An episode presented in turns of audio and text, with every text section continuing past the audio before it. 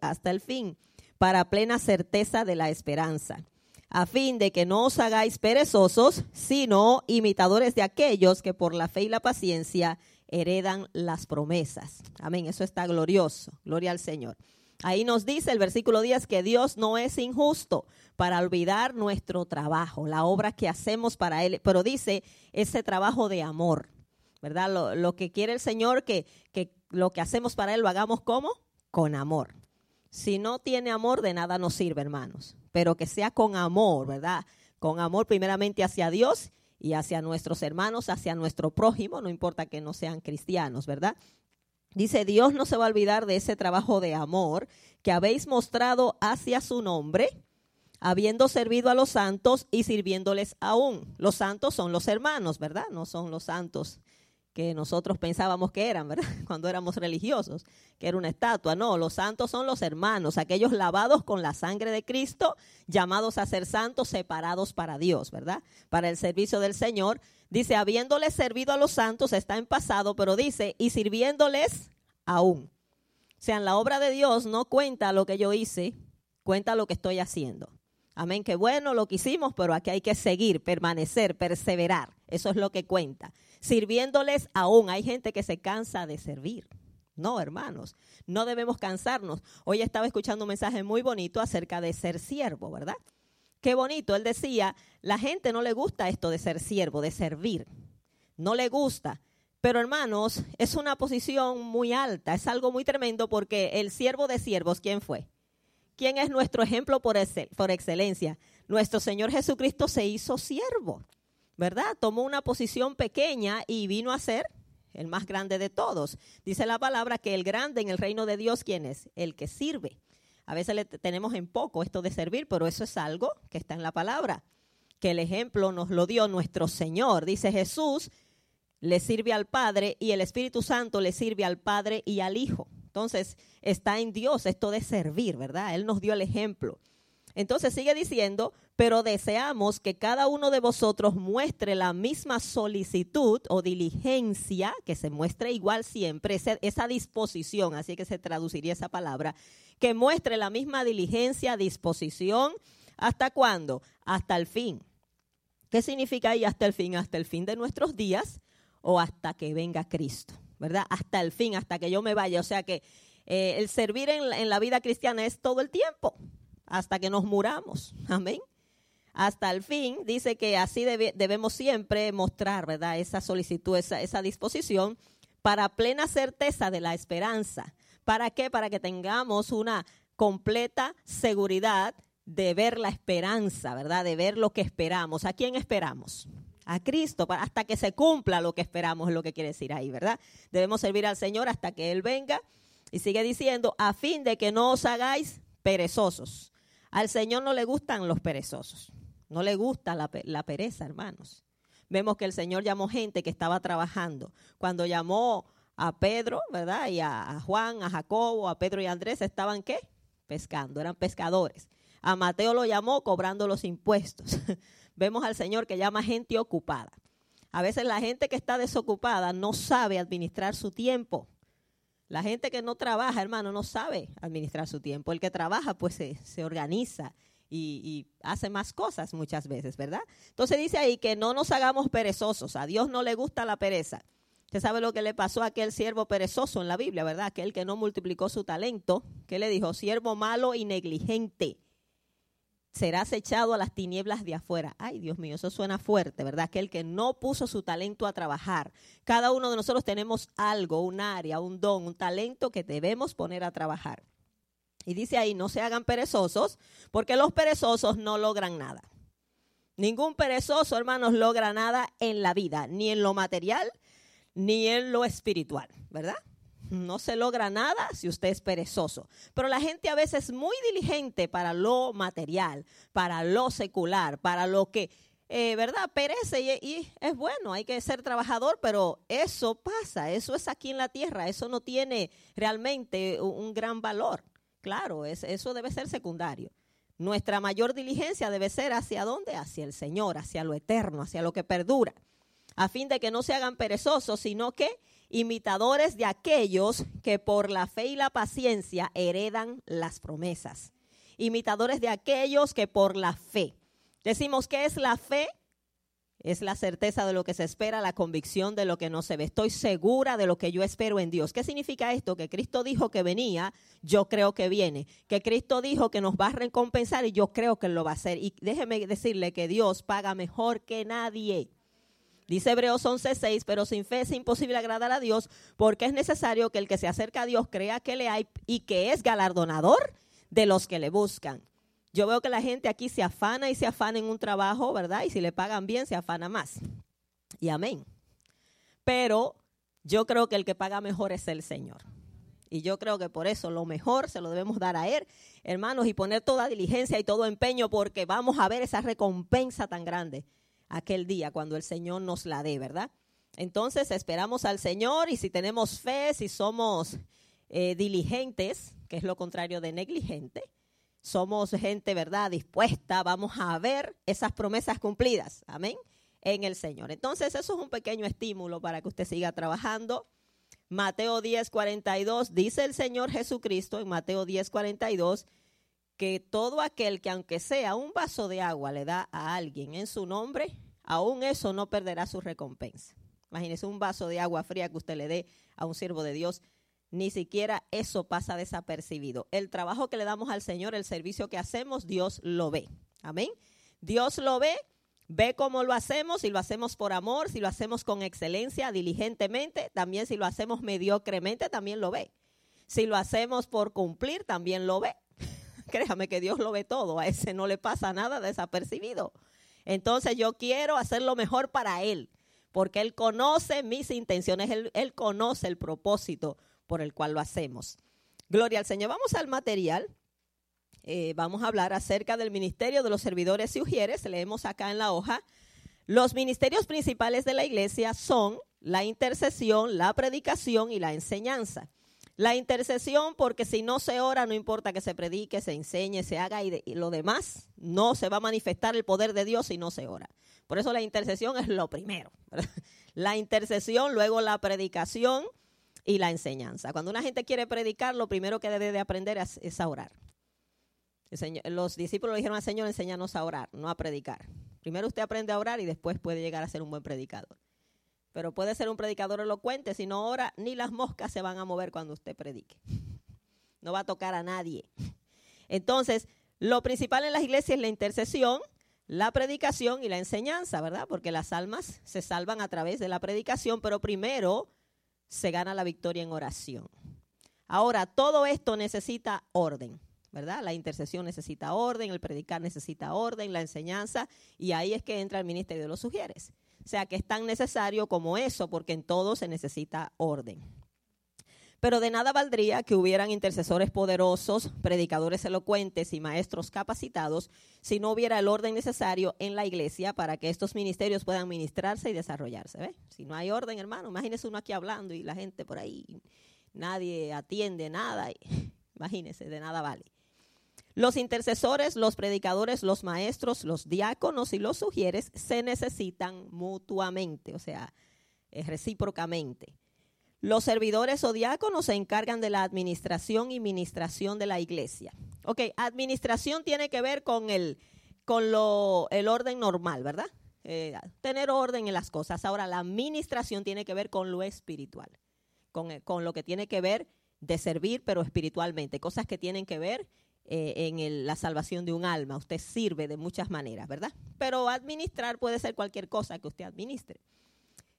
Dice, mientras que los sugieres se encargan principalmente del orden. O sea, los diáconos, que son también servidores, tienen que ver más con administrar las cosas de la iglesia, ministrar, muchas, muchas veces ayudar a ministrar, a orar, eh, a cosas así, pero los sugieres tienen más que ver con el orden. Claro, hay ujieres que hacen trabajo de diácono y hay diácono que hace trabajo de ujier. Olvídese del título, lo importante es servir, ¿verdad? Gloria al Señor. En esta ocasión nos enfocaremos específicamente en el trabajo de los sugieres. El ujier es un representante personal de Jesucristo que trata directamente con las personas que llegan a la iglesia por primera vez. La primera persona que ven eh, los que vienen a la iglesia es al ujier, ¿verdad? Es el primer representante oficial de Jesús que las personas ven al entrar a la casa de Dios antes que al pastor, los adoradores, los predicadores y los maestros. Quiere decir que es la primera impresión que se llevan las visitas, los amigos que llegan. Amén. Es la primera impresión, por lo tanto, debe ser buena, ¿verdad? Y debe ser gente que ame a Dios. Gloria al Señor. Es por eso que el Ujier debe hacer su trabajo con excelencia, como para el Señor dándole siempre prioridad al Señor y a su casa. Bien importante, hermanos. Vuelvo y recalco, todo lo que hacemos aquí lo hacemos para quién. Vamos a leer esos versículos más adelante, ¿verdad? Para el Señor. Es para Él que servimos. Sea pequeño o grande lo que yo hago, que delante del Señor, pues Él lo ve todo igual. Nadie es más grande que nadie. Todo lo que hacemos lo debemos hacer para Él y debemos darle prioridad al Señor y a su casa. Cuando el pueblo de Dios no tenía las prioridades correctas, sus bendiciones se estancaban. Yo quiero que veamos una lectura en Ageo, el libro de Ageo. Es uno de los profetas menores, está antes de Zacarías, y Zacarías está antes de Malaquías, entre Mateo, por ahí más o menos lo va a encontrar. El libro de Ageo, el profeta Ageo. Quiero darle un trasfondo de ese libro, ¿verdad? ¿A qué viene esto del profeta Ageo? En el tiempo que Ageo ministra, el pueblo había retornado del cautiverio. Si usted ha leído la historia de Israel, no quiero entrar en muchos detalles para no alargar mucho, pero Israel fue llevado cautivo a Babilonia, después de 70 años regresó, eh, vinieron un, grupo con Zorobabel, ¿verdad? Uno de los líderes y otro con Esdras. Y lo primero que ellos debían hacer cuando llegaran allí, acuérdense que Israel, eh, Jerusalén fue destruido, dejado en ruinas, todo allí el templo fue destruido, las murallas fueron destruidas, o sea, era una ruina que iban a encontrar allí, no era una ciudad bonita, eso estaba horrible. Incluso habían enemigos allí también establecidos. Cuando ellos llegan allí, la orden de Dios que tienen es cuando ustedes lleguen a Jerusalén, que van a encontrar todo destruido, antes de ustedes hacerse sus buenas casas y acomodarse, ustedes me van a hacer mi casa, dijo el Señor. Antes de ustedes hacer cualquier cosa, ustedes van a hacer mi templo. Es lo primero, incluso tocó al rey Ciro para que le diera oro, plata, todo lo que necesitaran para hacerle qué? El templo que había sido destruido. Fue lo mismo también que pasó en el desierto cuando ellos salen de Egipto, ¿verdad? Antes de todo tenían que hacerle su tabernáculo al Señor, porque si la adoración a Dios, hermanos, se, se instituye, si, si Dios es el centro, vamos a tener victoria en lo demás. ¿Y qué pasó? Ellos comenzaron a construir el templo. Llegan allí, están rodeados de enemigos, comienzan a construir, pero los enemigos comienzan a estorbar, como siempre, el diablo no quiere que nosotros trabajemos para Dios y comenzaron a amenazar a los que dejen de construir, que esto, que lo que están haciendo no sirve, echaron el cimiento, eh, hicieron el altar de los sacrificios para comenzar a hacer sacrificios a Dios, pero fue tanta la presión, hasta esta gente le escribieron cartas a los gobernantes diciendo que este pueblo se iba a rebelar, bueno, se paró la obra los que estuvieron estudiando en el instituto estuvieron estudiando eso recientemente. Se paró la construcción del templo, ¿sabe por cuántos años? 15 años. O sea, no fueron un tiempito. Ellos dijeron, bueno, Señor, nosotros queremos construir, pero no se puede, tenemos muchas amenazas, muchos enemigos. El Señor entiende que no se puede. Pues ¿sabe qué? Vamos a construir nuestra casa porque no podemos. Y ellos se fueron cada quien a hacer sus casas muy bien adornaditas, dice la palabra y el enemigo no los estorbó haciendo sus casas, las hicieron muy bonitas. Solo les estorbó cuando fueron a hacer el templo. Entonces ellos comenzaron a hacer sus casas, hicieron sus casas, las, las eh, adornaron muy bonitas, pero notaron algo, que a pesar de que ellos habían logrado ciertas cosas, no avanzaban. Eh, de repente comenzó, el, eh, comenzó a, a, no haber lluvia, comenzó a no haber cosecha, como que lo que recibían se le iba por otro lado, la bendición de Dios se les fue, se les estancó. Dios llama a un profeta llamado Ageo, ha llamado a Ageo, otro también llamado Zacarías, ¿para qué? Para regañarlos y decirles, no, es que ustedes no tienen las prioridades correctas y por eso no van a progresar. A pesar de que tú tienes su casita ahí, no van a progresar, no tienen mi bendición porque no me han puesto a mí primero. Y eso es lo que le dice el profeta Ageo a ellos en Ageo capítulo 1, versículo 9, perdón, 2 al 9. Ageo 1, 2 dice así. Así ha hablado Jehová de los ejércitos diciendo, este pueblo dice, no ha llegado aún el tiempo, el tiempo de que la casa de Jehová sea reedificada. Al parecer algunos preguntaban, oye, pero ¿cuándo vamos a seguir con lo del templo? Ya tenía 15 años parado. No, todavía no es tiempo, es que no se puede. es que hay enemigos y ellos dicen, no ha llegado el tiempo. Entonces Dios levanta a este profeta y le repite a ellos lo mismo. Versículo 3. Entonces vino palabra de Jehová por medio del profeta Ageo diciendo, oh, no ha llegado el tiempo para que mi casa se reedifique, pero es para vosotros tiempo, para vosotros de habitar en vuestras casas artesonadas. Artesonadas era con eh, techos adornados, hasta los techos los adornaron muy bonitos. Hay gente, hermano, que adorna muy bien su casa. Le pone cuanta cosita por ahí, mire, y gasta, pero la casa de Dios que se caiga. Si es que dan algo para que la casa de Dios se mantenga, si no, pues y, algunos dirán, bueno, si es de Dios, que Dios la mantenga, pero Dios quiere que nosotros seamos los que respaldemos su casa. Entonces, ustedes están muy bonitos, ¿verdad? Con su casa muy linda. Ay, qué techos tan adornaditos tienen. Y todo. Voy a leer el 4 otra vez. Es para vosotros tiempo, para vosotros de habitar en vuestras casas artesonadas. Y esta casa está desierta, o sea, la de Dios. Pues así ha dicho Jehová de los ejércitos. Meditad bien sobre vuestros caminos, mediten bien en lo que están haciendo. Sembráis mucho y recogéis poco. Coméis y no os saciáis. Bebéis y no quedáis satisfechos. Os vestís y no os calentáis. Y el que trabaja a jornal o a salario recibe su salario en sacos rotos. O sea, a ustedes no les rinden nada, todo se le vuelve sal y agua. Así ha dicho Jehová de los ejércitos, meditad bien sobre vuestros caminos subid al monte y traed madera y reedificad la casa y pondré en ella mi voluntad y seré glorificado, ha dicho Jehová. Buscáis mucho y halláis poco y encerráis en casa y yo lo disiparé en un soplo, yo lo voy a hacer desaparecer. A veces, hermanos, podemos tener muchas cosas aquí en la tierra, tremendas casas y carros, y en un, en un abrir y cerrar de ojos, en un hermano, en un chasquido de dedos, como dicen, todo se pierde. ¿Por qué? Porque no está la bendición de Dios ahí. Las cosas materiales se pierden en cualquier momento. Y Dios dice, todo lo que ustedes están almacenando, mire, en un momentito, en un soplo, yo se lo disipo todo, se lo desaparezco. Por cuanto mi casa está desierta y cada uno de vosotros corre a su propia casa. Dice, por eso se detuvo de los cielos sobre vosotros la lluvia y la tierra detuvo sus frutos. No había comida. Cuando venían esas sequías, eso era grave. ¿De qué vale una casa muy adernada si no hay que comer? No se va a comer el techo ni, ni los muebles. Entonces Dios estaba enojado. Versículo 13.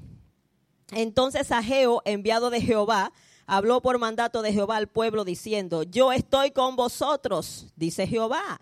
Si ustedes me hubieran buscado a mí, yo estoy con ustedes. ¿Por qué le tienen más miedo al enemigo que a mí? Yo no los he defendido. O sea, eso es lo que Dios le está diciendo. Porque el enemigo los atemorizó, dejaron todo parado. Versículo 14, y despertó Jehová el espíritu de Zorobabel, hijo de Salatiel, es el gobernador de Judá, y el espíritu de Josué, hijo de Josadac, sumo sacerdote, y el espíritu de todo el resto del pueblo, y vinieron y trabajaron en la casa de Jehová de los ejércitos, su Dios. Qué tremendo fuera, qué diferencia hubiera si todos trabajaran en la casa del Señor, si fuera un grupo grande. Casi siempre, hermanos, un grupo muy diminuto el que hace las cosas en la obra del Señor. En algunas iglesias son bien poquitos. En la oración siempre, a veces son dos, tres personas, gracias a Dios, porque aquí hay un grupo más grande. Pero hermano, eh, debemos todos estar involucrados, ¿verdad? Si usted es siervo de Dios y es cristiano, debe ser un obrero del Señor. El Señor nos llamó a ser obreros. Entonces, imagínense qué diferente fuera la iglesia si todo el mundo fuera un obrero y trabajara y tomara su parte, hiciera su parte en la obra del Señor. A veces podemos decir, oh, pero como que en esta área están fallando en la iglesia, como que aquí hace falta algo. Y quizás Dios te diga, pues yo te traje a ti para que arregle ese fallo. Porque a veces lo que estamos ocupados, estamos tan ocupados que se nos van a pasar cosas, ¿verdad? Hay cositas que yo no voy a poder chequear otros hermanos están en otras áreas, pues quizá Dios lo llamó a usted para que esas cosas que se ven, usted las arregle, usted se ponga a la orden, ¿verdad? Todos somos responsables de la casa del Señor, amén. Gloria a Jesús. Entonces, cuando el pueblo no tenía las prioridades correctas, las bendiciones se estancaban. Amén. No queremos que nuestras bendiciones se estanquen, ¿verdad que no? A veces lo que no le damos a Dios con nuestro servicio, nuestras ofrendas, cuando ven a ver, eh, se lo damos al médico, el, enemigo no lo saca por otro lado. Hermanos, demos a Dios lo que es de Dios y al César lo que es de César y usted va a ver la bendición de Dios. Dice, se abrirán las ventanas de los cielos. Yo quiero tener los cielos abiertos. No solo para bendición material, para mi oración, para todo. Usted sabe lo que tener el cielo abierto cuando usted realmente le da al Señor la prioridad en su vida. Amén. Vamos al punto A. Los sugieres en el Antiguo Testamento. Vamos a seguir hablando de ellos un poco. Dice, los sugieres en el tabernáculo y después en el templo del Antiguo Testamento eran llamados porteros, los que cuidaban las puertas, ¿verdad? Sus funciones eran guardar las puertas de la casa de Dios, que eso significa cuidar. Cuidar las puertas. Vamos a Primera de Crónicas 9. Nos está hablando, ¿verdad?, cómo estaba organizado todo eso. Habían porteros, habían cantores, eh, cada área estaba organizada. Primera de Corintios, perdón, de Crónicas, siempre esos dos libros lo, se, me, se me confunden. Primera de Crónicas 9:17 dice, y los porteros, Salum, Acub, Talmón, Aimán y sus hermanos. Salum era el jefe, o sea, era el encargado de ese, de ese grupo. Hasta ahora, entre las cuadrillas de los hijos de Leví, cuadrillas son grupos de los hijos de Leví, han sido estos los porteros en la puerta del rey que está al oriente. Eh, ustedes saben que los hijos de Leví, los descendientes de Leví, eran los encargados de ministrar las cosas sagradas. Solamente los levitas podían trabajar en el templo, solamente los hijos de Aarón, levitas también, podían ser sacerdotes. Entonces todos estaban ahí, eh, ¿verdad? Ministrando y tenían que organizarse en diferentes áreas. Hoy todos nosotros somos sacerdotes, llamados por el Señor. Ahora somos sacerdotes todos, ¿verdad? y por lo tanto todos somos levitas. ya el sacerdocio no es por Leví, ahora es por, Cristo. Todos somos llamados a, también tomar nuestra parte en la casa de Dios. Versículo 19. Salum, hijo de Coré, hijo de Ebisaf, Ebiasaf, hijo de Coré, y sus hermanos los coreitas, por la casa de su padre, tuvieron a su cargo la obra del ministerio, guardando las puertas del tabernáculo, como sus padres guardaron la entrada del campamento de Jehová. O sea que esto era algo de generaciones, ¿verdad? Desde sus padres. Corea, aquel que se fue al infierno, ¿verdad? Que, pero sus descendientes siguieron sirviendo al Señor, qué bueno, ¿verdad? Que aún sus hijos fueron tremendos, escribieron salmos. Qué tremendo es que no importa el mal ejemplo que este hombre dio, hubo gente que se mantuvo fiel, ¿verdad? Haciendo el trabajo y no menospreció lo que tenía. Coré quiso ser líder, quiso hacerse más grande que Moisés porque quizás pensó que lo que él tenía era muy poquito y no entendí, hermanos, que Dios es el que da los puestos, ¿verdad? Y hagamos lo que Dios nos puso a hacer y ahí vamos a bendecir al Señor y vamos a hacer de verdad, a glorificar su nombre. Pero vemos cómo esto era de, generaciones que eran porteros, cuidaban las puertas en las casas del Señor. Eh, sigue diciendo, los sugieres guardaban el templo y el altar, o sea, cuidaban en el templo esas cosas. Eh, Ezequiel 40, 45 al 46, Ezequiel 40. Dice, y me dijo, esta cámara que mira hacia el sur es de los sacerdotes que hacen la guardia del templo. Y la cámara que mira hacia el norte es de los sacerdotes que hacen la guardia del altar. Estos son los hijos de Sadoc, los cuales son llamados de los hijos de Leví para ministrar a Jehová. Se cuidaba el templo. Déjeme decirle que el templo en el Antiguo Testamento estaba abierto 24/7. No era como ahora que solo el domingo vengo y hago un trabajito de una hora o dos horas y algo para algunos es mucho, era una vez, una vez al mes. Usted me entiende que una vez al mes hago esto y a veces eh, lo encuentro muy grande porque tengo que venir un poco más temprano. O sea, esto era todo el tiempo. Esos sacerdotes tenían que estar lidiando con sangre, hermano, eh, degollando bueyes, tirando sangre allí, se ensuciaban, eso era todo el tiempo. Diariamente se hacían dos sacrificios, uno en la mañana y otro en la tarde, pero el sábado se hacían cuatro. Y cuando habían días de fiesta, se hacían muchísimos. Cuando Salomón dedicó el templo, se mataron 142 mil animales. Y todos esos sacerdotes ahí, hermano, con un reguero de sangre allí. Y con un montón, pero había que estar ahí chequeando, limpiando, lavando todo el santo tiempo. Entonces, no es mucho lo que hacemos hoy. Gracias a Dios no tenemos que bregar con esos animales, ni sangre, ni nada de eso por la sangre de Cristo ya que fue derramada y no necesitamos seguir lidiando con esos animales. Ahora es más fácil la cosa, ¿verdad? Pero hay que hacerlo con amor. Entonces guardaban el templo, cuidaban el templo, el altar. El altar de Dios es sagrado, ¿verdad? Que haya reverencia. A veces vemos niños que, ¿verdad? En su inocencia, pero hay que siempre estar cuidando las cosas del Señor. Y también los sugieres recibían las ofrendas. Vamos a Segunda de Reyes 22. Dice así, Segunda Reyes 22, 4 al 7. Ve al sumo sacerdote Hilcías y dile, eso fue el rey Josías que le dijo a uno de sus siervos, ve al sumo sacerdote Hilcías y dile que recoja el dinero que han recogido del pueblo, perdón, que han traído a la casa de Jehová, que han recogido del pueblo los guardianes de la puerta. La gente dejaba las ofrendas, a veces estaban así como en cajitas así, la dejaban en la entrada. Y que lo pongan en manos de los que hacen la obra, que tienen a su cargo el arreglo de la casa de Jehová, y que lo entreguen a los que hacen la obra de la casa de Jehová para reparar las grietas de la casa, ¿verdad? En el templo Acuérdense que ese templo habían pasado muchos años, se va deteriorando, hay que arreglarlo, hay que darle mantenimiento, habían grietas, habían reyes que no les importaba cómo estuviera el templo, pero al rey Josías sí le importó, él quería arreglarlo, quería ponerlo bonito y comenzó a decir del mismo dinero que entra en el templo vamos a arreglarlo, ¿verdad? Y vamos a hacer que el templo de Dios esté bien. Versículo 6, a los carpinteros, maestros y albañiles para comprar la madera, para comprar madera y piedra de cantería, piedra de cantería, es piedra labrada, para reparar la casa y que no se les tome en cuenta del dinero cuyo manejo se les confiare, porque ellos proceden con honradez.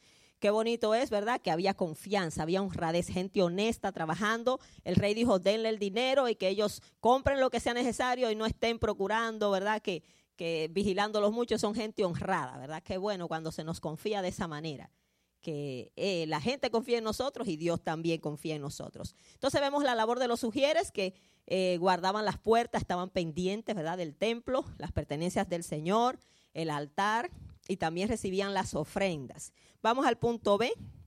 Quiero avanzar, no quiero tomar mucho tiempo. Los sugieres en el Nuevo Testamento. Eso fue en el Antiguo, ahora vamos a ver en el Nuevo. Dice, Jesús usó a sus discípulos en las funciones de ujieres en muchas ocasiones. Eh, primero dice, preparaban el camino cuando Jesús iba a alguna ciudad o aldea. Ustedes saben que Jesús andaba mucho predicando. En este caso, pues no era tanto en el templo, el trabajo de Jesús era fuera y los discípulos pues hacían preparativos. Lucas 9, 51 y 52. Cuando se cumplió el tiempo en que él había de ser recibido arriba, afirmó su rostro para ir a Jerusalén y envió mensajeros delante de él, los cuales fueron y entraron en una aldea de los samaritanos para hacerle preparativos. Cuando la gente iba a Jerusalén, pasaba por Samaria, porque Samaria estaba entre Jerusalén, entre Judea, que era donde estaba Jerusalén, y Galilea al sur, ¿verdad? Estaba Samaria en el justo medio. Entonces era necesario pasar por Samaria.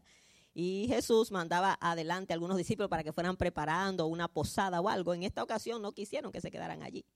¿Verdad? Pero él mandaba, porque el Señor era ordenado, ¿verdad?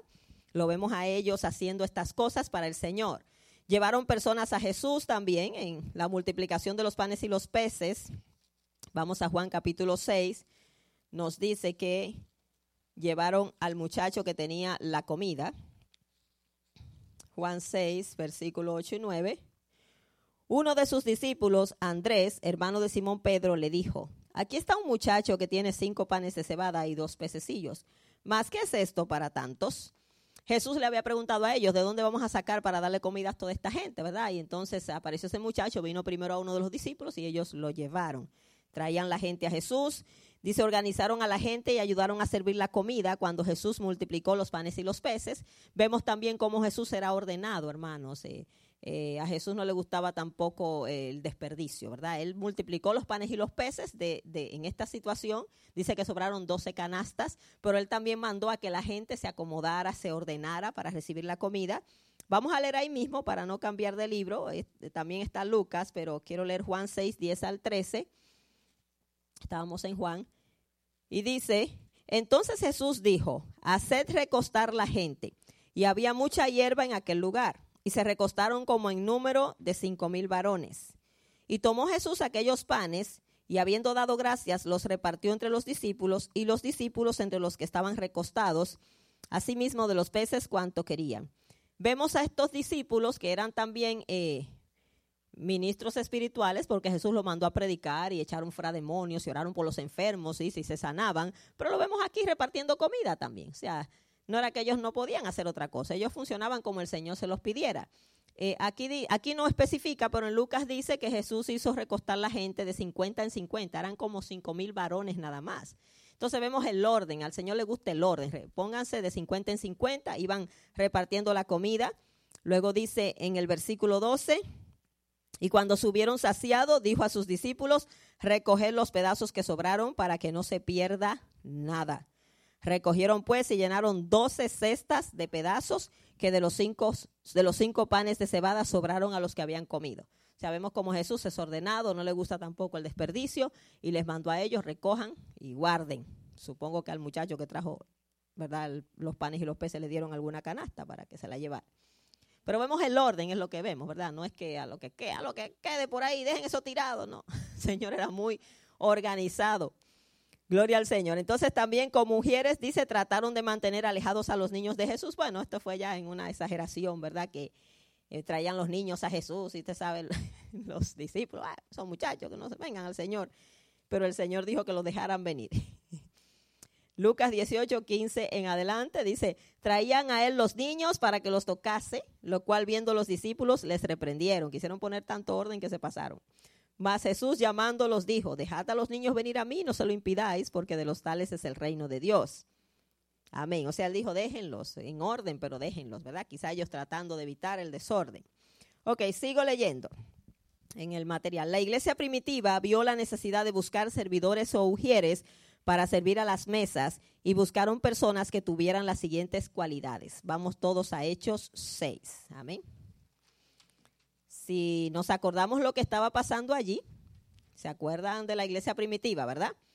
Ellos habían estado orando en el aposento alto por 10 días, dice la palabra, que de repente vino el Espíritu Santo, llenó aquellos 120 que habían quedado, fueron llenos del Espíritu, allí se, se, armó un estruendo, apareció como fuego en la iglesia, vinieron unos curiosos que estaban de visita en Jerusalén porque se oyó el estruendo en este lugar llamado aposento alto, que se cree que estaba cerca del templo, y fueron a ver, ¿verdad? Y fueron tantos que habían yo supongo que más de 3.000, quizás no todos se convirtieron, pero la Biblia especifica que se convirtieron como 3.000 en el primer mensaje de Pedro.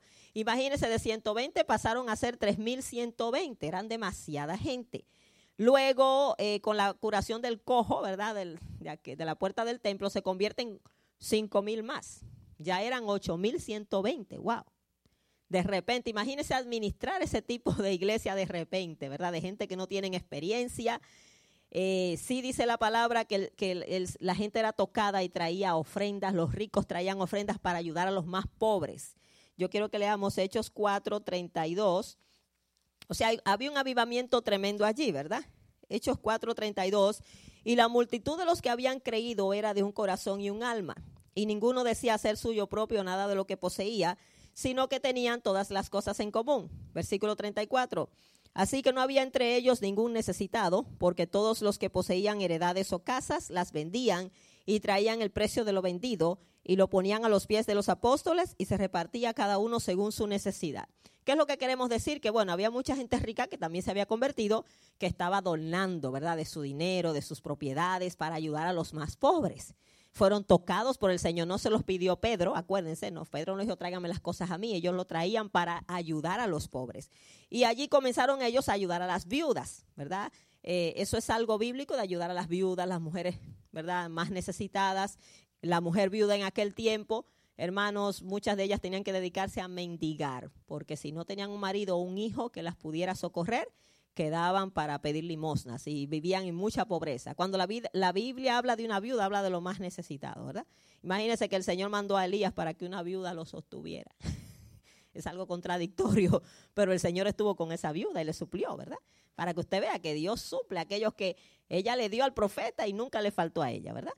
Pero lo que queremos decir que la, la iglesia vio esa necesidad de viudas y comenzó a ayudar. Estaban los cristianos de habla hebrea, que eran los judíos más puros, criados en Jerusalén, que eran los más metidos en, en, la ley, ¿verdad? Que se habían convertido, y estaban los cristianos griegos, no que eran griegos, eran judíos también, pero eran criados en el extranjero, que hablaban mayormente el griego, eran como judíos menos puros. Entonces, eh, comenzó el primer problemita en la iglesia primitiva. Mire que todo estaba tan bonito, se llevaban tan bien, eran de un corazón y un alma, pero cuando dijeron vamos a repartir comida, comenzó el problema. Vamos a Hechos capítulo 6, que ahí es que quería traerlos, cuando hubo la necesidad de nombrar oficialmente servidores, diáconos, sugieres, para ayudar en la labor. Los doce apóstoles administraban lo espiritual, estaban muy ocupados en la predicación y en la oración. Son dos cosas que un líder, un pastor no puede descuidar, la oración y la predicación. Podemos hacer otras cosas, pero no podemos descuidar, eso es lo principal. Y hay veces que cuando la iglesia crece demasiado, el pastor no puede correr todas las bases y hacer otras cosas. No es que, ¿verdad? Si uno lo puede hacer, lo hace con todo gusto, pero si queremos realmente que ese pastor se dedique a orar y a predicar y que traiga palabra fresca de Dios, necesita tener tiempo para orar, ayunar y predicar. Déjeme decirle que la gente no sabe lo consumidor que es estar preparando mensajes y estudios. Eso es consumidor. Yo sé por qué mucha gente no gusta predicar, porque es muy consumidor. Es hermoso, pero es consumidor. Usted todo el tiempo ahí estar orando y buscando de Dios para que le dé una palabra y profundizándose en la Biblia. Si usted realmente toma eso en serio, hay algunos que buscan un mensaje de internet o cualquier tonterita y le tiran cualquier cosa, ¿verdad? La gente no. Queremos que sea palabra de Dios que venga de arriba y hay que buscar de Dios. Entonces los apóstoles estaban bien ocupados en la predicación y la oración. Y ellos sabían, ellos ayudaron un poco a distribuir, pero sabían que no podían seguir en ese trabajo, si no se iba a descuidar lo otro. Entonces se vio la necesidad de nombrar más personas. Hechos 6.1, dicen aquellos días como creciera el número de los discípulos, acuérdense, ya eran 8.120, 120, hubo murmuración de los griegos contra los hebreos, los judíos más puros contra los que eran considerados menos puros, de que las viudas de aquellos eran desatendidas en la distribución diaria, se distribuía comida. Pero los judíos de trasfondo griego decían, ah, no, las de nosotros son descuidadas porque no somos, nos consideran que no somos muy puros. Siempre, hermano, comienzan las murmuraciones. Y una de las cosas que más provoca murmuraciones es la repartidera de comida, sinceramente. Siempre que hubo cosa con comida hubo problema. Señor le dio el maná y hasta se murmuraron del maná, ¿te sabe? Ay, ese maná, ese pan liviano. Y quizá dieron algunos, meses decirlo por aquí para que Dios no me oiga, pero no me gusta ese pan de Dios. Ya estamos hartos de él. Queremos carne.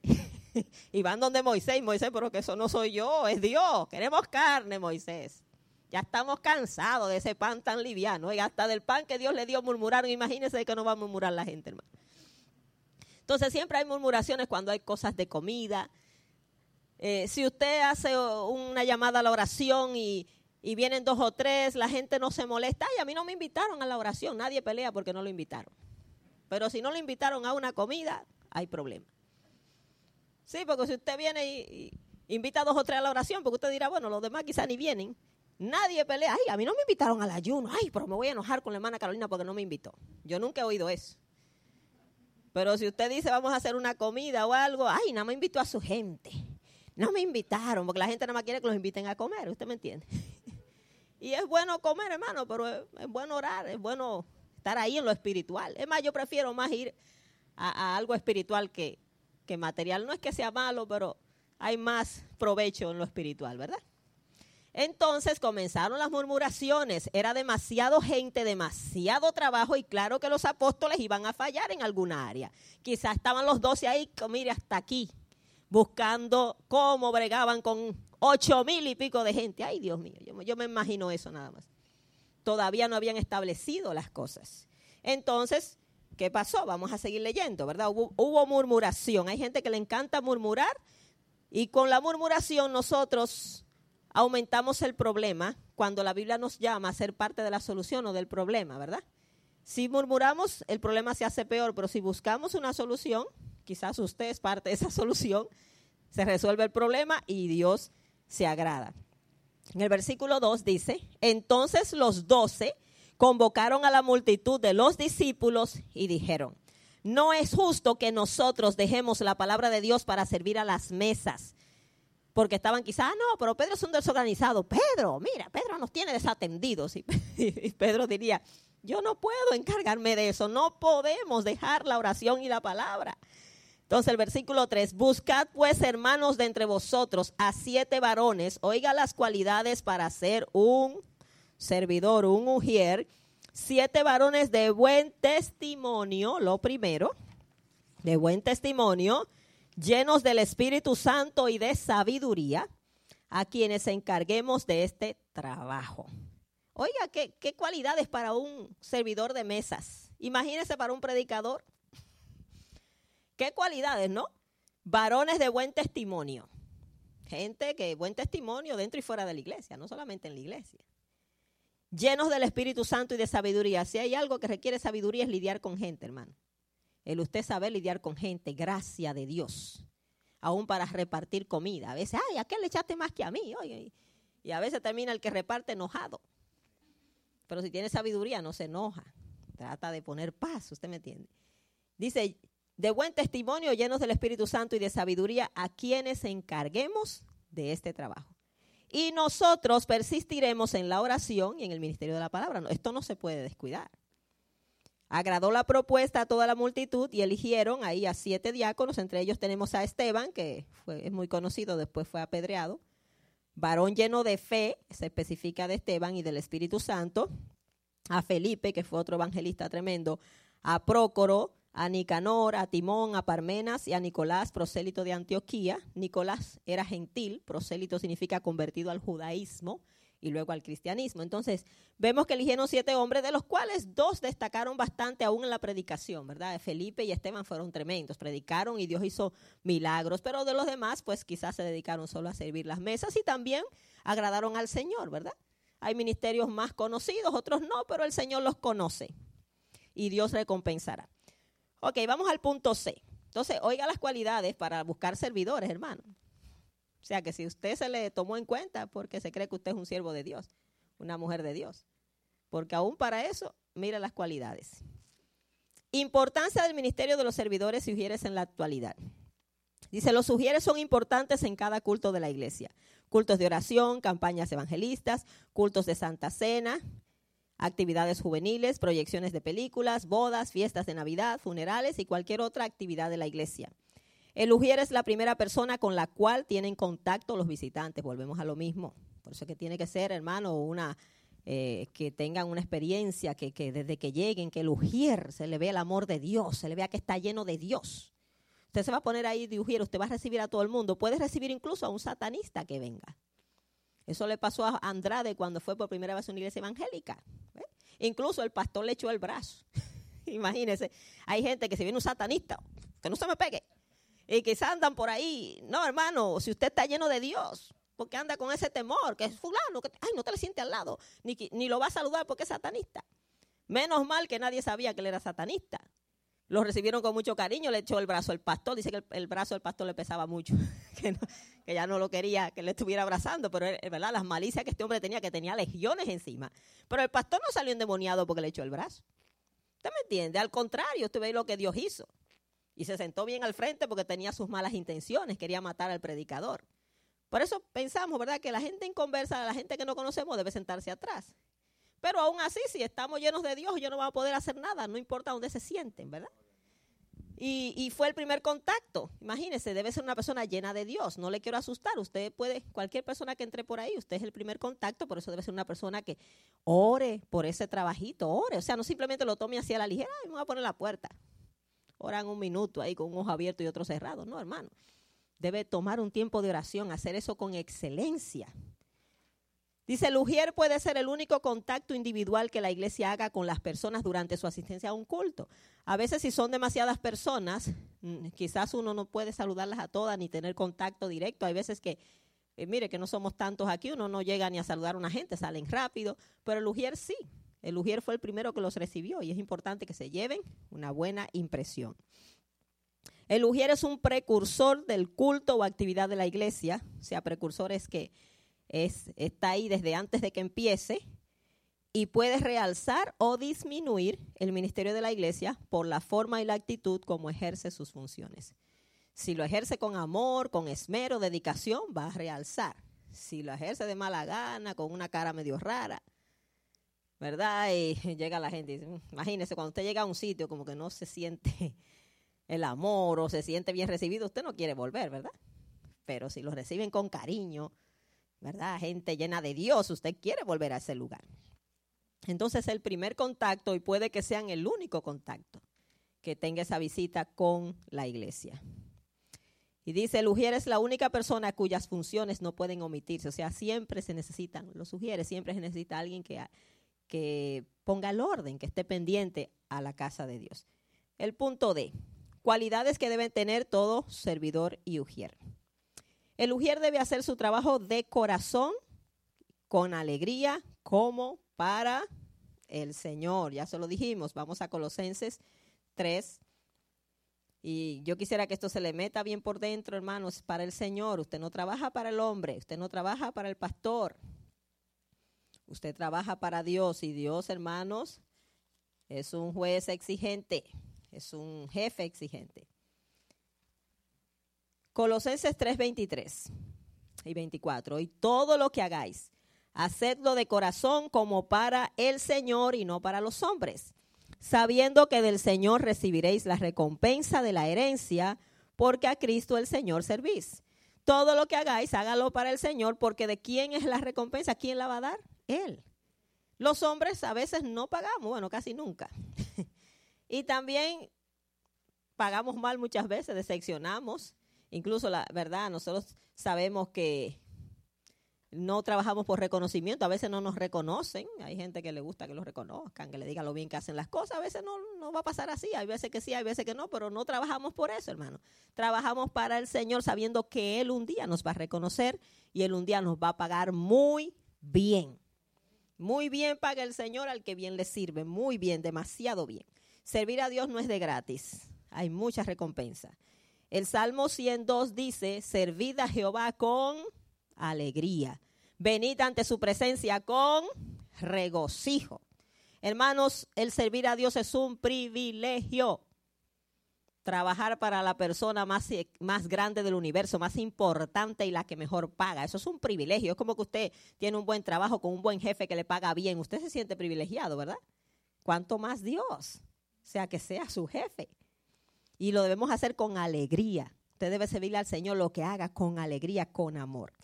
El ujier debe ser una persona agradable y llena de amor. Esto hará que muestre una actitud amable y comprensiva con las personas. Tenemos que pedirle al Señor que nos llene de ese amor agape. El amor agape es el amor que tiene paciencia. Es el amor que perdona, es el amor que todo lo espera, todo lo soporta, todo lo sufre. Y hacerlo por amor para el Señor. Primera de Corintios 16, 14. Todas vuestras cosas sean hechas con amor. Todas vuestras cosas sean hechas con amor. Si no hay amor, hermano, de nada nos sirve. El ujier debe ser una persona humilde, mansa y paciente. Amén, humildad. Humildad es reconocer lo pequeño que somos, que necesitamos a Dios y que todos somos iguales delante de Dios. Yo no soy más grande que nadie, todos somos iguales. Y entonces vamos a reconocer a nuestro hermano también, ¿verdad? Eh, Colosenses 3:12 Vestíos pues como escogidos de Dios, santos y amados, de entrañable misericordia, de benignidad, de humildad, de mansedumbre, de paciencia. O sea, que nos vistamos de eso, que eso sea lo que se vea en nosotros, que se nos vea la santidad, que se nos vea el amor, la misericordia. Entrañable significa con mucha misericordia, benignidad, la bondad de Dios, la humildad, la mansedumbre, la paciencia. Estos son frutos del Espíritu que deben verse en nuestras vidas deben reflejarse. El ujier debe ser una persona puntual, responsable, honesta y digna de confianza. Déjeme decirle algo, hermano. Eh, lamentablemente, ¿verdad? Cuesta encontrar gente responsable, cuesta encontrar gente comprometida en las cosas de Dios. En el mundo, si hay buen dinero, la gente lo hace, ¿verdad? Le pagan bien, la gente lo hace. El más vago se levanta a las 5 de la mañana, si hay dinero de por medio. Yo a veces me he visto tentada a ofrecer algunos 100 dólares a que llegue a las 5 de la mañana a ver si alguien llega. Porque hay algunos hermanos, mire, que no hay quien lo levante de esa cama a buscar del Señor. Ay, no. Pero para irse al trabajo, cuatro, cinco, lo que sea. Y eso, que eso es un día de vez en cuando, no es todos los días tampoco. Y hay gente que lo hace todos los días. ¿Por? ¿Usted cree que el dinero es mejor que las bendiciones de Dios? Lo que Dios ofrece usted no lo puede pagar con dinero. Como he dicho de aquel paralítico a la puerta del templo, ¿verdad? Pidió una limosna, pidió dinero y no le dieron dinero, le dieron algo mejor, algo que él no podía comprar con dinero. No tengo plata ni oro, pero ¿qué le dio Pedro? La sanidad de su cuerpo. Entonces lo que Dios da, hermano, no se puede comprar. Y yo no digo que usted se levante todos los días a las 5 de la mañana, pero que nunca haya una disposición, que nunca se pueda mover una gente a buscar a Dios o a venir a un culto porque su cama es más importante, sus asuntos son más importantes. Hay que ver cuáles son nuestras prioridades. cuesta conseguir gente consagrada y comprometida. Por ejemplo, en muchas iglesias hay problemas porque la gente ni le gusta ser puntual. Usted ve que los cultos en muchas iglesias se anuncian a una hora y comienzan media hora y una hora después. ¿Por qué? Porque la gente nunca cumple. Ay, pero si la gente usted le dice a las 7, llega a, las siete y media y a las 8. Pero hermano, no me importa que hora llegue la gente, a Dios hay que serle puntual, a, Dios hay que cumplirle. Y en esta iglesia pues siempre nos hemos propuesto ser puntuales con los que hayan, porque Dios siempre está temprano en el culto, ¿verdad? Y el culto es para Él. Entonces, el que llegue, porque lo coja de último. Y hay veces, mire, se le da a Dios una hora y hasta esa hora se la damos mal. ¿Usted sabe lo que es, hermano? Nosotros estar en nuestras casas los siete días y no poder estar aquí una hora a tiempo en el culto por lo menos media hora antes, porque es demasiado pedir una horita, ahora es una horita, usted sabe. El culto es a las 11, llegamos a las once y media, un ejemplo, estoy poniendo en general, ¿verdad? Porque es demasiado y estamos todo el tiempo en nuestras casas. No, o sea, me dicen a las 11, diez y media estoy ahí para estar un tiempo de calidad, tomar un tiempo para el Señor.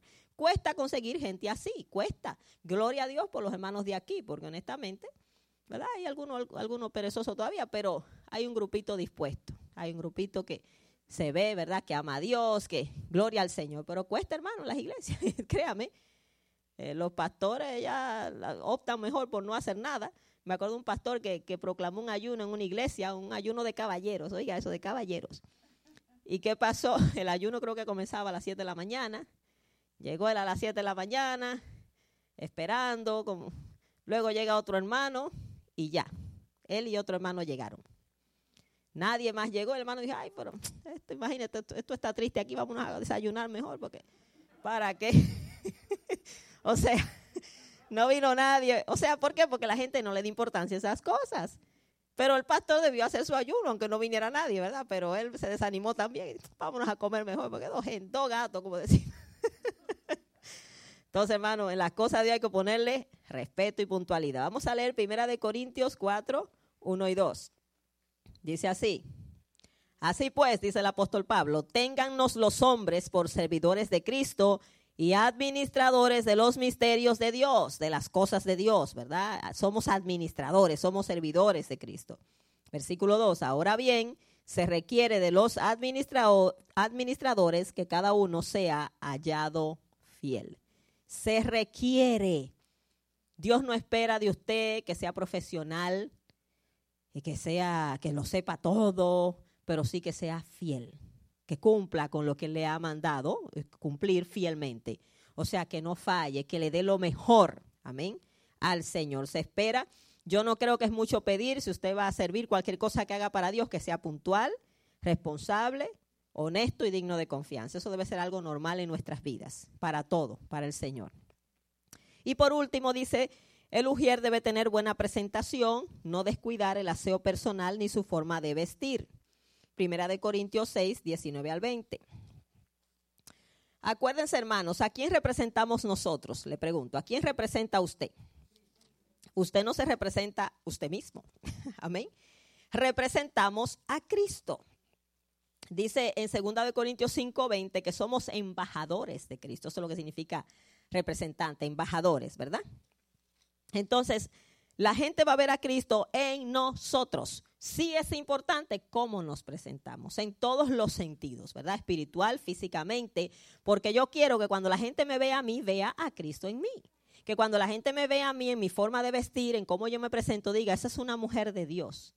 Refleja a Cristo, refleja algo diferente pero no que me mire y no sepa ni lo que soy. O que quizás lo que parezca es una mujer del mundo, coqueta, seductora. Eso no es la idea, ¿usted me entiende? Es mostrar a Cristo, le representamos a Él. Primera de Corintios 6, 19 al 20, dice estas palabras. Espérenme un momentito. Ok, o ignoráis que vuestro cuerpo es templo del Espíritu Santo el cual está en vosotros, el cual tenéis de Dios y que no sois vuestros. Ustedes se ignoran eso. ¿Por qué Pablo le está diciendo esto a los corintios? Porque en la iglesia de Corintios se estaba metiendo todo tipo de influencia del mundo. Eh, en ese tiempo los corintios eran muy pervertidos eh, en el área de la inmoralidad. Allí se fornicaba diestra y siniestra, la gente del mundo, claro está, y eso se estaba queriendo meter a la iglesia. Había uno fornicando con la mujer de su papá, y Pablo bien enérgicamente lo manda a corregir, a expulsarlo de la iglesia porque el hombre no se quería arrepentir. Pero aquí él le dice, ustedes no entienden por qué no deben hacer estas cosas. Ustedes ignoran que ustedes, su cuerpo es templo del Espíritu. ¿Quién mora en ustedes? El Espíritu Santo. Parece que lo ignoran. Que ustedes no se pertenecen. Entonces dice, porque habéis sido comprados por precio. Glorificad pues a Dios en vuestro cuerpo y en vuestro espíritu, los cuales son de Dios. Pablo dice, ustedes fueron comprados, usted le dio la vida a Cristo, ya usted no se pertenece, usted se dio a Cristo. Debe glorificar a Cristo en su cuerpo, en su espíritu, en todo su ser. Hay gente que dice, no, sí, a Dios no le importa cómo usted se vista, a Dios sí le importa. Claro que a Dios le importa nuestra forma de vestir. ¿Usted sabe quién fue el primer diseñador de modas, por si no sabías? Dios fue el primer diseñador de modas en el jardín del Edén. Cuando Adán y Eva pecaron, ¿qué hicieron ellos? Ellos se vistieron pero muy mal, cogieron y se pusieron hojas. Hojas de higuera, dice que cosieron y se hicieron delantales, pedazos de ropa. Eva se habría cubierto acá, usted sabe. Pero estaban mal vestidos el pecado había entrado y Dios vino y dijo, no, no, así no se me van a vestir. ¿Qué hizo Dios? Les hizo túnicas, dice la Biblia. Tuvo que haber sacrificado algunas ovejas, ¿verdad? dice que Dios les hizo túnica de pieles y los vistió. La idea era de cubrirlos bien, ¿verdad? Cubrirlos. De que no enseñaran lo que no se debía enseñar. De que ahora con el pecado hay que cubrirse. La ropa se hizo para cubrirse, no para descubrirse, ¿verdad? Y para protegerlos del clima. Ahora el clima iba a cambiar, iba iban a haber fríos excesivos. Todo este extremo en el mundo es por causa del pecado. La tierra está distorsionada. Entonces se hicieron ropas, ¿para qué? Para cubrir. A Dios le interesa cómo nos presentamos. ¿Usted sabe quién fue que diseñó la ropa con la que Aarón y sus hijos iban a ministrar en el templo? O mejor dicho, dio el modelo, ¿verdad? Él no la diseñó, pero le dijo cómo hacerla. Él no le dijo, mira Moisés, tú vas a hacerme el tabernáculo, que, que los sacerdotes se pongan lo que quieran ahí, que se suban ahí como puedan, ¿no? Me le vas a vestir y le hizo una vestimenta, ya usted sabe, con unos detalles y unas cosas, una túnica, con un manto encima, después un chaleco que se llama foto, una placa que se llama el pectoral, un cinto, una, un gorro. Y, lo, aún hasta la calzoncillo, dijo el Señor. Los calzoncillos lo van a hacer desde la cintura hasta la, la rodilla. O sea, los calzoncillos. Y tenían que tener ese cuidado en la forma de vestirse porque se presentaban delante de Dios, pero también delante de los hombres. Entonces, eran los, los intercesores, los sacerdotes. A Dios sí le interesa nuestra forma de vestir. Él es un diseñador de moda, lo que pasa es que la moda de Dios no nos gusta mucho. ¿Y usted sabe quién ha diseñado el vestido que la iglesia se va a poner allá arriba? En el cielo, ¿quién la diseñó? Dios. Y a su esposa se le ha concedido que se vista de lino fino, Vamos a estar vestidos con vestiduras blancas resplandecientes de lino fino, hermano. Eso va a estar glorioso. Y dice la palabra que aquel que no esté vestido con ese vestido de boda no se va. ¿Te he oído la parábola de aquel que se metió que no tenía ropa de boda y lo sacaron? Entonces es importante tener ese vestido. Es un vestido espiritual, claro, pero también nuestro, nuestro cuerpo refleja cómo es el estado de nuestro ser interior. Entonces a Dios sí le interesa nuestra presentación. Dios mira el corazón, pero los hombres miran lo de afuera. Y si estamos mal vestidos, lo que causamos tropiezo a los, a los demás, ¿verdad? Entonces debemos presentarnos lo mejor posible, bien bonitos. Usted sabe incluso, hermanos, que las empresas tienen un código de vestir. Usted lo sabe, ¿verdad? Y cuando usted se mete a vendedor, bueno, lo que han sido vendedores aquí, a mí no me gusta eso. Pero usted tiene que estar muy bonito, muy presentable, porque usted va, usted, me usted, representa a la empresa. Si usted anda ahí como un loco, va a decir, esa es la empresa que Entonces, ¿cuánto más las cosas del Señor? No estamos hablando de cosas caras. No, usted póngase lo mejor que usted tenga dentro de sus posibilidades, pero decente y presentable. No con una falda llena de hoyos, pantalones con hoyos. Hoy la gente paga por una cosa rota. Usted sabe una cosa así.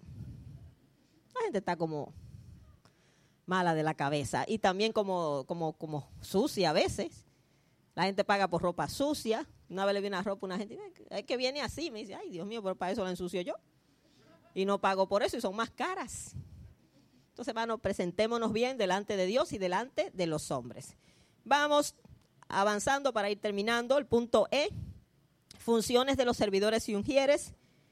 Vamos a leer, ya se acabaron, las lecturas bíblicas. Dice, los servidores y ujieres están para servir a las personas, prestando ayuda individual, por lo que se requiere de ellos la misma concentración que el pastor, los maestros o el grupo de alabanza. O sea, se, necesita que usted se concentre en lo que está haciendo, se dedique. Punto uno, dice, los sugieres deben concentrarse en las personas que van llegando a la iglesia y dirigirlas con toda amabilidad a los lugares apropiados. Cuando una persona está haciendo el trabajo de ujier, debe estar concentrado en eso, eh, solo en eso, ¿verdad? Claro, el culto lo escucha y todo, pero sabe que tiene que estar pendiente de la gente. Siempre les recomendamos, ¿verdad? A los hermanos, yo sé que a veces los hermanos no cooperan, pero que los hermanos de la iglesia y principalmente los que no tienen niños se les siente lo más al frente posible. A veces yo noto que los sugieres solamente le muestran cómo sentarse, pero ellos se sientan donde quieren. Y casi siempre cogen, mientras más atrás, mejor. Entonces eso hace que los que llegan más tarde y a veces inconversos haya que traerlo para el frente porque los hermanitos de acá le encantan los asientos de atrás. Si son hermanos con niños lo entendemos, pero si usted es solo y puede estar más al frente, se lo agradecemos eh, en todo momento, ¿verdad? Que lo haga. Tampoco si no le gusta, hay gente que no, no le gusta y hay gente hasta que se enoja, pues, ¿qué vamos a hacer, no? Es mejor que esté aquí aunque sea en la parte de atrás. Pero la Biblia sí dice, hermanos, que cuando venimos a la casa de Dios nos acerquemos lo más posible, lo dice Eclesiastés capítulo 5. Cuando fueres a la casa de Dios, acércate. A mí me gusta estar cerca para oír bien, ¿usted me entiende? Concentrarme lo mejor posible. A veces en la parte de atrás uno no se puede en cualquier cosa quitarle la concentración, pero bueno, si no hay espacio, amén. Pero a veces están las sillas al frente vacías y por allá que no cabe nadie. Y nadie quiere venirse al frente. Es algo que tenemos que tratar de que la gente entienda eso. Debe haber ujieres que organicen el estacionamiento de los autos y otros que les den la bienvenida a las personas y las dirijan a sus asientos. Los ujieres deben tratar con mucha cortesía de que los miembros de la iglesia ocupen los primeros asientos para dejarle los asientos de atrás a las visitas y a los que llegan tarde. Ya hablamos de eso. Si una persona insiste en permanecer en la parte de atrás por alguna razón, es mejor que permanezca en el templo, aunque sea en la parte de atrás, a que se vaya por la insistencia del ujier, ¿verdad? No estamos aquí para contender ni pelear, le pedimos a los hermanos con amor que cooperen, pero si no quieren, pues ¿qué le vamos a hacer? Las personas que llegan tarde deben ser sentadas en la parte de atrás lo más inadvertidas posibles, teniendo el cuidado de no sentarlas cuando se está leyendo la palabra. Siempre que se esté leyendo la palabra, hermanos, si alguien llega, debe detenerse ahí. Cualquier hermano que, que quiera caminar o algo debe esperar que se lea la palabra, a menos que sea una emergencia. Emergencias suceden, pero evitar, ¿verdad? Haber eh, paradas innecesarias a la hora que se está leyendo la palabra. Y nosotros debemos tratar de que cuando venimos a la iglesia, hermanos, especialmente ahora que tenemos una horita, un, muy poco tiempo, desconcéntrese de todo de allá afuera, ponga ese celular en silencio, a menos que sea una llamada de emergencia que usted esté esperando. Hay gente que se para a, a contestar el teléfono en pleno oculto. Es una hora, démosle el tiempo bien al Señor. La gente está demasiado, su mente no se concentra porque tiene tantas cosas pendientes. Algo, por ejemplo, que yo siempre he promovido acá, y es que a la hora del culto debemos estar todos en el culto. Usted sabe que Dios espera su culto y el mío. No importa quién dirija, yo le tengo que dar un culto a Dios. Hay gente que si no le gusta quizá quien está dirigiendo se va a hacer otra cosa.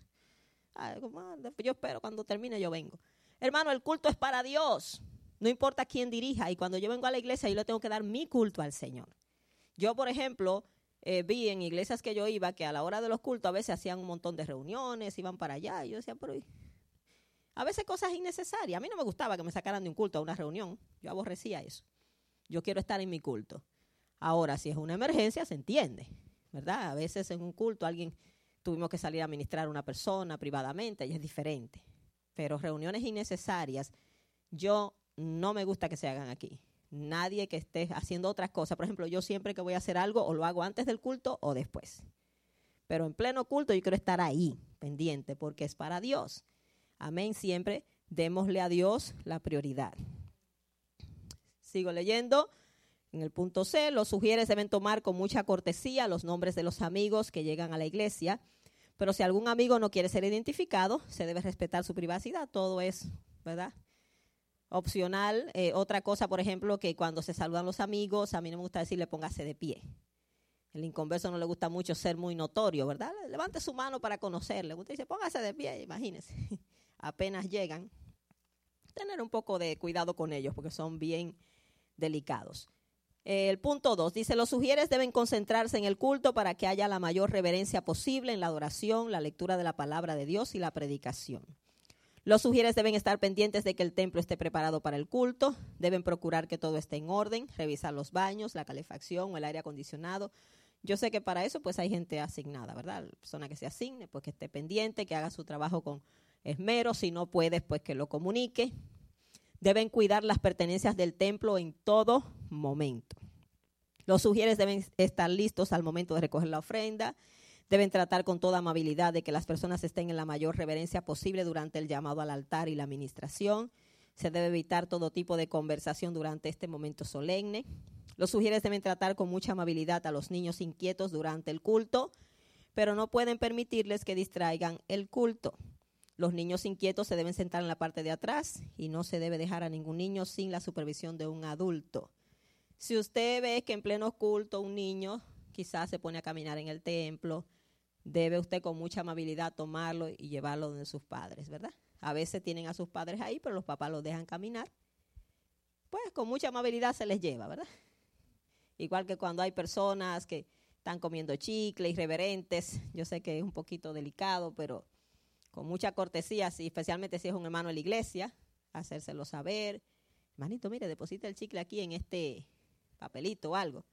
A veces también hay niños jugando con celulares en pleno culto. Eh, con mucha amabilidad y cortesía se le debe saber, ¿verdad?, a los padres de que un niño no debe pasarse un culto jugando con un celular. Viene a la iglesia, debe. Aunque hay que no entiende, no, que ponga atención. Quién sabe y el Señor lo ministra.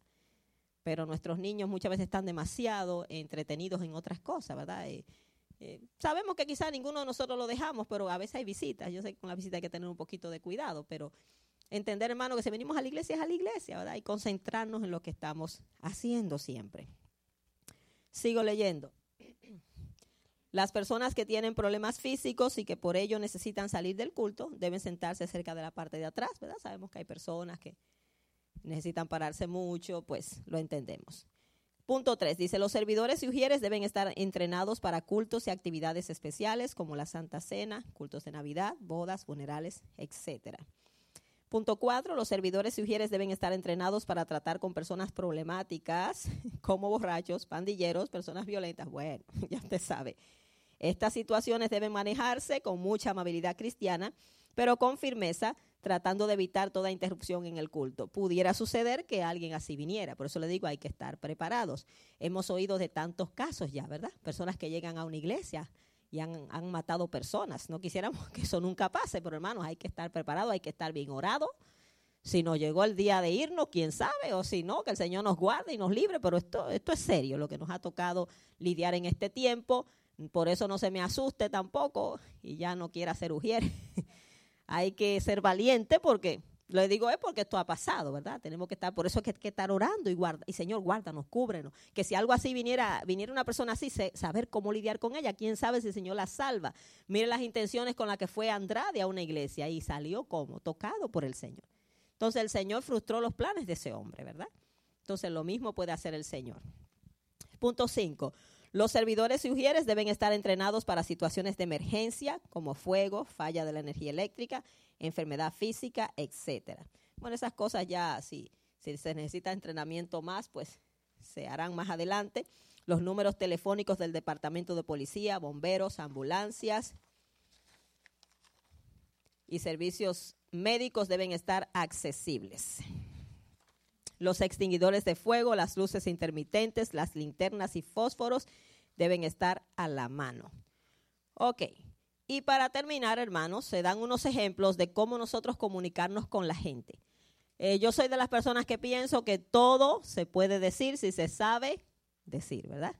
Que a veces uno dice, ay, me da cosa decirle porque se enoja. Si sabemos con delicadeza, con ética, eh, podemos hacer que la persona reciba lo que le decimos, ¿verdad? Muy importante saber decir las cosas. Aquí dan como unos ejemplos, ¿verdad? De cómo más o menos comunicarse uno. El ujiero servidor debe mostrarse siempre amable al hablar con las personas, aun cuando tenga que llamarles la atención. He aquí algunas sugerencias. La forma negativa de decirle las cosas a la gente, alguien viene y usted no puede pasar ahora, un ejemplo, ¿verdad? Pero viene la persona, quiere entrar, eh, eh, esperen un momentito, le daremos un lugar en un momento. Esperen, o sea, de, ¿están leyendo la palabra ahora, hermanito? Por favor, ¿verdad? Vamos a esperar. A veces la forma, los tonos, como se dicen las cosas, ¿verdad? Mira, páreseme ahí, hermano, no puede caminar, un ejemplo. La persona, pero hasta, hermanito, por favor, espérese un momentito. Lo sentamos ahora, ¿verdad? La forma de decir las cosas. En la forma negativa, por ejemplo, llegó tarde, tiene que sentarse en la parte de atrás. Imagínense. Y la forma positiva, debido a que el culto ya ha comenzado, es preferible que se siente cerca de la parte de atrás. Quizás, claro, si está lleno, aunque aquí yo no creo que eso suceda, porque aquí le encanta la parte de atrás. Para ellos lo malo es que lo sienten al frente. Negativo, dice, usted no puede eh, decirle a alguien, usted no se puede parar aquí estorbará a los que van pasando. Positivo, podría pasar acá donde los demás no interfieran con usted. Le está diciendo lo mismo, pero en otras palabras. Negativo, a su edad me imagino que no puede oír bien, le está diciendo viejo. Positivo, tenemos un mejor lugar en la parte de adelante donde se puede ver y oír mejor. Negativo, muchachos, cállense. Positivo, muchachos, podrían cooperar para que haya más reverencia en el templo. Le dijo lo mismo de otra manera. O sea, buscar maneras, ¿verdad? Con gracia, con amor de decir las cosas, hermanos. Yo sé que a veces cuando uno va a corregir, nunca le gusta a uno hacerlo, ni quizás la persona lo tome muy bien, pero siempre con delicadeza, con amor, con armonía, y todo lo podemos lidiar. Ah, no sé si esta parte la lidiamos o, porque ya eso más o menos se lidió en el estudio, la última. Ok, vamos a leer esos, esos puntos. Esto es como ya concentrado, para que usted lo tenga concentrado. Lo que se habló, se le quede donde dice deberes de los servidores y ujieres. Vamos nuevamente a lidiarlo solo a leerlo. Primero dice llegar media hora antes de comenzar su trabajo y orar por lo menos 15 minutos. Llegar media hora antes para prepararse bien, espiritual y todo lo demás, ¿verdad? Dos, saludar a las personas con una sonrisa, darles la bienvenida y acomodarla en los asientos, especialmente a las visitas. Eh, aquí me quiero parar un poco, hermano, las visitas. Tenemos que eh, darle un poquito más de atención. Y esto lo digo a nivel general, incluso no solo de los sugieres. A veces llegan visitas, eh, uno lo sabe, ¿verdad? A veces se saludan y yo me pongo en la parte de atrás, pero muchas veces esa visita se va rapidísimo. Si llegó sola, si la trajo algún hermano, pues espera, ¿verdad?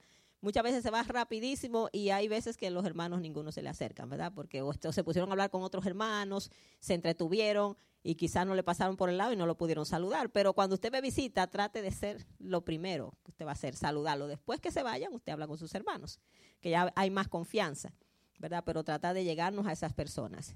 Tres, estar pendiente de que en los baños no falte papel o cualquier otra cosa y de que los niños no permanezcan por más de cinco minutos en los baños y que no jueguen con el jabón y el papel. Bien importante es que un niño que va solo a un baño, hermano, sabe usted que va a ser un desastre. Un niño pequeño, ¿verdad? De cinco años, siete años abajo, debe ir con un adulto, preferiblemente su papá o su mamá, que lo lleve al baño. Si no, pues será un mujer. Yo veo padres que a veces mandan a sus hijos solo al baño. No debe ser.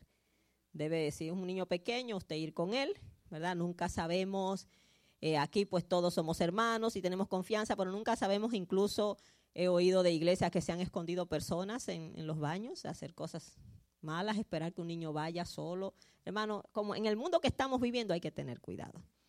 Mire, yo estuve oyendo una noticia incluso que un pastor lo mataron. Eso fue en Texas, creo que fue se le metió un ladrón en el que lo andaba buscando la policía, se metió, él no se dio cuenta, se metió en el baño, estaba metido ahí.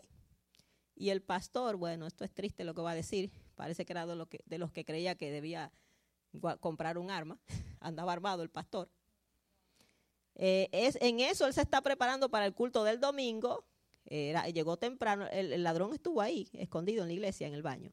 Y el pastor fue al baño a hacer algo y lo encontró la persona. Y bueno, eh, cuando el hombre lo vio, el hombre quiso defenderse y el hombre cogió la propia pistola del pastor le disparó y lo mató al pastor con su pistola.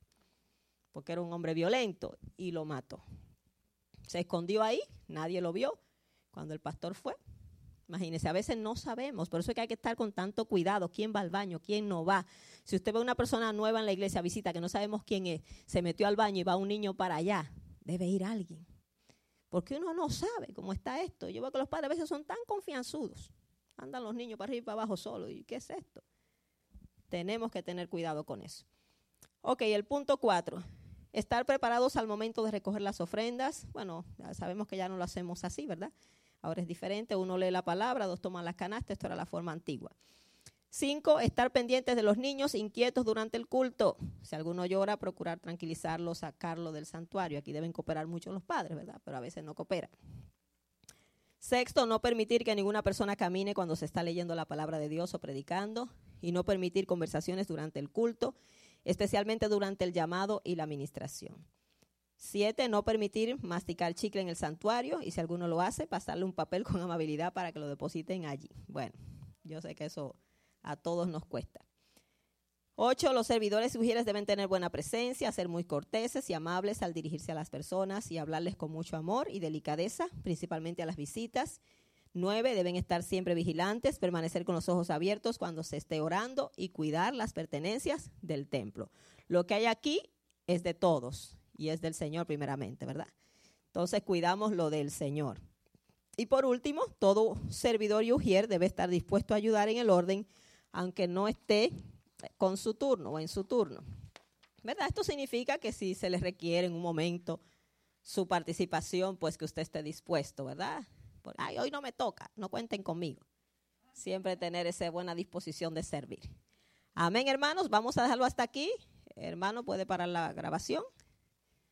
Le damos gracias al Señor. No sé si hay alguna pregunta en este momento. Si hay alguna pregunta, le voy a pasar a Vidal. Ajá, sí.